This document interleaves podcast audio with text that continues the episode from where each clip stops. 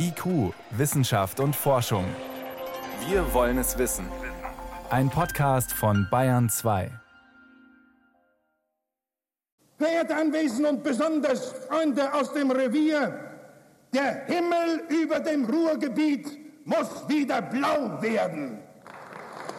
28. April 1961. Willy Brandt, der SPD-Vorsitzende und Kanzlerkandidat, macht Wahlkampf mit einem ganz neuen Thema. Er spricht über erschreckende Untersuchungen, die zeigen, durch Umweltverschmutzung nehmen Krebs, Leukämie und andere Krankheiten zu, sogar schon bei Kindern. Es ist bestürzend, dass diese Gemeinschaftsaufgabe, bei der es um die Gesundheit von Millionen Menschen geht, bisher fast völlig vernachlässigt wurde.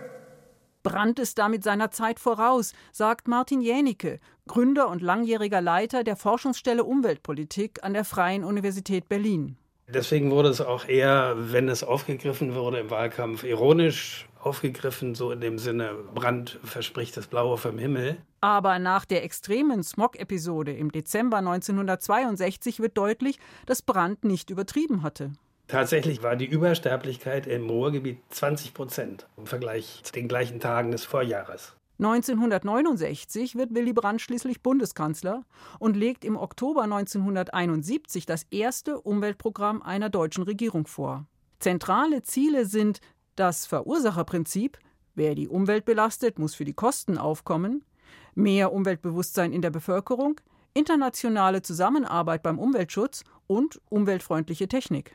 Das war eine Zeit, wo man das Thema entdeckt hat, ohne zu ahnen, dass es eine Menge Widerstände in der Industrie geben würde. Ne? Man dachte, das ist einfach eine neue Technik und das wird großes Wachstum ergeben und so weiter.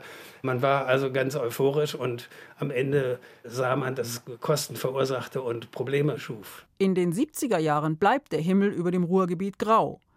Nordrhein-Westfalen erlässt eine Smog-Verordnung und im Januar 1979 gibt es den ersten Smog-Alarm im Ruhrgebiet. Allerdings kommt es nur zur Vorwarnstufe mit dem Aufruf, nicht notwendige Autofahrten zu unterlassen. Aber kaum jemand lässt das Auto stehen. Ein Korrespondent des Deutschlandfunks berichtet aus dem Smoggebiet. Das ist so jener Geruch, der Geschmack, äh, den man so spürt, wenn man in der Nähe einer brennenden Müllkippe ist.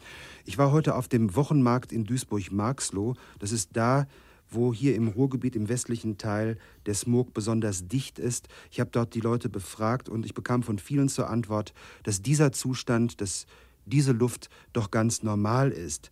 Viele der Befragten klagten dann allerdings auch über ernste Gesundheitsbeschwerden. In diesen Jahren ist ein Mittel gegen schlechte Luft im Ruhrgebiet höhere Schornsteine. So wird der Himmel tatsächlich immer öfter blau, aber das hat die Schadstoffe nur umverteilt, verdünnt über den Städten, aber insgesamt eben war es nicht weniger. Und das ging dann in die Bergregion und als saurer Regen hat es dann eben das Waldsterben ausgelöst. Und das Waldsterben war der Hauptgrund dafür, dass man jetzt an der Quelle regelte. Damit beginnt in den 80er Jahren Friedrich Zimmermann, der als Innenminister der ersten Kohl-Regierung für den Umweltschutz zuständig ist. Er setzt sehr schnell strenge Regeln durch für Entschwefelungsanlagen in Kohlekraftwerken. Etwas länger dauert es mit Katalysatoren für Stickoxide bei Autos, weil dafür europaweite Vereinbarungen nötig sind. Noch lange leiden die Menschen vielerorts auch unter Emissionen aus Industrieanlagen. Bei Kindern kann Luftverschmutzung zu Pseudokrupp-Husten führen, einer Kehlkopfentzündung mit Atemnot. Das ist noch 1991 Thema eines Beitrags im Bayerischen Rundfunk. Der kleine Jan erzählt, ich bin mitten in der Nacht aufgewacht, habe kaum noch Luft gekriegt und habe mich ganz schlecht gefühlt, weil so habe ich dann ungefähr gemacht. Und der Landarzt Kurt Michel beobachtet, dass der Wohnort eines Kindes ein wichtiger Faktor ist für Pseudogruppanfälle. Inwieweit sind sie Emissionen von ortsansässigen Firmen ausgesetzt? Inwieweit sind sie Emissionen von entfernteren Firmen ausgesetzt? Und solche Beobachtungen führen dann doch dazu, um als Ursache des Pseudogrupps die Umweltverschmutzung der Luft nicht allein zu sehen, aber doch mit als einen wesentlichen Faktor.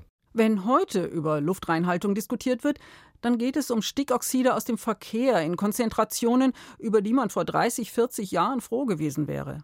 Aber auch die haben noch gesundheitliche Folgen. Oder es geht um Feinstaub, dessen Gefährlichkeit erst in den letzten Jahren erforscht wurde.